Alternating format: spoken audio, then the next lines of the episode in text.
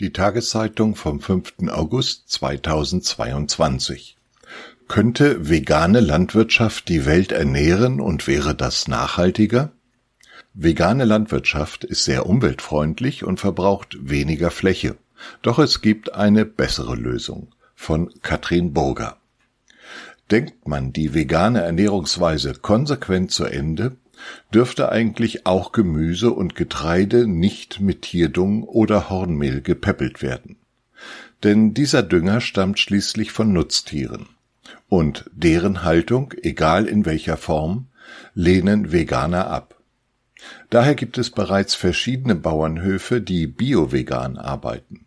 Dort kommt man ohne tierische oder künstliche Dünger aus und versucht, Nährstoffe anders in den Boden zu bringen, um eine reiche Ernte einzufahren. Aber könnte die vegane Landwirtschaft die Welt ernähren und wäre das umweltfreundlicher? Marco Springmann, Wissenschaftler an der Oxford University, hat im Jahr 2016 berechnet, was eine tierfreie Landwirtschaft tatsächlich fürs Klima bedeuten würde. Ergebnis: Es würden bis zu 70 Prozent weniger Treibhausgase aus der Nahrungsmittelproduktion in die Atmosphäre gelangen.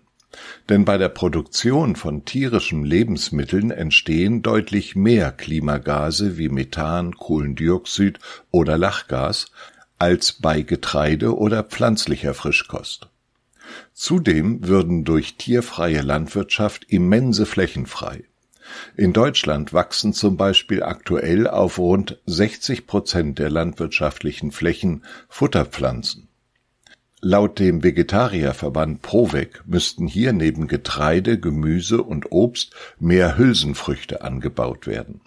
Das sind wichtige pflanzliche Proteinquellen. Außerdem stärken sie den Aufbau von Humus und senken den Nitratbedarf, da sie Stickstoff aus der Luft binden, sagt Jens Tuida von Provec. Ein Teil der Flächen könnte zudem als Schutzgebiete ausgezeichnet werden und die Artenvielfalt sichern. Biodiversität ist angesichts des Klimawandels entscheidend, denn sie macht unsere Ökosysteme widerstandsfähiger und hilft, große Mengen Treibhausgase zu speichern, sagt Tuida. Zwar müsste auch mengenmäßig mehr Nahrung produziert werden, da Pflanzen nicht so dicht gepackt sind mit Nährstoffen. Doch auch wenn man diesen Mehrkonsum mit einrechnet, sind die Einsparpotenziale durch reine Pflanzenkost beim Flächenverbrauch laut Umweltbundesamt kurz UBA erheblich. Auf die ganze Welt gemünzt würden bei einer viehlosen Landwirtschaft 1,03 Milliarden Hektar frei, wo derzeit laut UBA Soja und Getreide für den Futtertrog angebaut werden. Allerdings bei der pflanzlichen Lebensmittelerzeugung entstehen Reststoffe wie Stroh, Trester, Getreidespelzen oder Blätter. Laut Studien der TU München kommen auf ein Kilogramm Pflanzenkost vier Kilogramm für Menschen nicht essbare Masse. Derzeit landen sie im Tierfutter. Sie enthalten wichtige Nährstoffe wie Stickstoff und Phosphor. Würde man diese Reststoffe verbrennen, würde das Millionen Tonnen CO2-Emissionen bedeuten. In der bioveganen Landwirtschaft muss man nichts verbrennen, die Reststoffe werden kompostiert, um den Kreislauf zu schließen, sagt Benjamin Bordirski vom Potsdamer Institut für Klimaforschung. Frei würden auch Weideflächen. Konkret 3,55 Milliarden Hektar, auf denen derzeit Rinder und Schafe weiden. Das entspricht ungefähr einem Viertel der weltweiten Landflächen. Doch bei den Weideflächen stellt sich die Frage, ob diese so einfach für den Anbau von Apfelbäumen, Weizen oder Tomatenplantagen nutzbar wären. Das UBA schreibt, Weideland sollte generell aus ökologischen Gründen nicht in Ackerland umgebrochen werden. Schließlich seien Grünlandflächen gewaltige Kohlenstoffspeicher. Deren Umbruch würde Treibhausgase freisetzen. Vollständig auf Viehhaltung zu verzichten wäre nicht nachhaltig, sagt Christiane Huxdorf, Landwirtschaftsexpertin bei Greenpeace. Denn Rinder können auf Grünflächen gehalten werden, auf denen kein Ackerbau möglich ist, etwa auf steilen Hängen. Auch Martin Schlatzer, Wissenschaftler am Forschungsinstitut für biologischen Landbau Fiebel, sagt, dass es in einigen Gebieten wenig Sinn mache, Weideflächen umzuwidmen. So werde in der Mongolei oder der Subsahara Viehzucht auf Flächen betrieben, die sich kaum zum Ackerbau eignen. Würden Dünger künstlich hergestellt, würde auch viel Energie verbraucht. Bei bioveganer Landwirtschaft, die auf Mineraldünger verzichtet, würden diese Emissionen jedoch nicht anfallen. Unter dem Strich ist klar, eine vegane Ernährung benötigt deutlich weniger Ressourcen als die derzeitige Ernährungsweise, sagt Martin Keim, Agrarökonom an der Universität Bonn. Doch würden damit auch alle Menschen satt? Immerhin leiden derzeit acht Millionen Menschen Hunger. Zwei Milliarden sind mangelernährt. Man könnte mit veganer Landwirtschaft drei bis vier Milliarden Menschen mehr ernähren als mit der derzeitigen sehr tierlastigen Nahrungsmittelproduktion, ist Schlatzer überzeugt.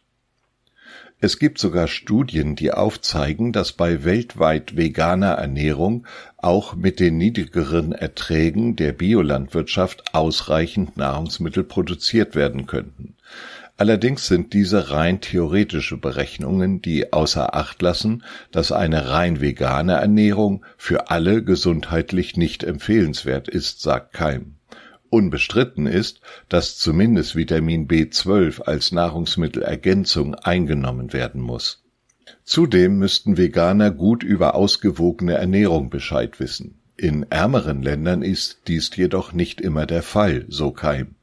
Die Menschen dort haben weniger saisonale Schwankungen, oft auch keinen ausreichenden Zugang zu gesunden pflanzlichen Lebensmitteln.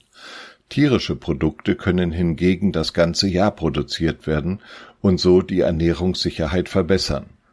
Zudem ist Hunger auch ein politisches Problem, wie der russische Krieg gegen die Ukraine derzeit wieder schmerzlich aufdeckt Insgesamt besser für Umwelt und Gesundheit wäre darum eine Landwirtschaft mit wenig Tierhaltung, angepasst an die jeweiligen geografischen und klimatischen Bedingungen. Wer sehr wenig tierische Produkte gemäß der Planetary Health Diet isst, ist mit allen Nährstoffen versorgt. Zudem könnten Nebenströme aus der Landwirtschaft weiter verfüttert werden. Gülle und Mist könnten die Böden fruchtbar halten auch Schlatzer plädiert zumindest für eine stark reduzierte Tierhaltung. Wenn nur die reichen Länder auf eine Planetary Health Diet umstiegen, würden auch schon gut 60 Prozent weniger Treibhausgase in der Lebensmittelproduktion entstehen, so hat Schlatzer kürzlich in einer Studie belegt. Er verweist jedoch auf ein gewisses Potenzial für die biovegane Landwirtschaft. In der bioveganen Landwirtschaft gibt es einige Pioniere, die etwa mit Kompost, vergorenen Pflanzensubstraten oder Mischkulturen mit Hülsenfrüchten experimentieren, um die Bodenfruchtbarkeit zu erhöhen. Es müsste jedoch in diesem Bereich viel mehr Geld für Studien geben, so Fibelforscher Schlatzer. Erst dann werden aus Experimenten Fakten, was anderen Bauern den Umstieg erheblich erleichtern würde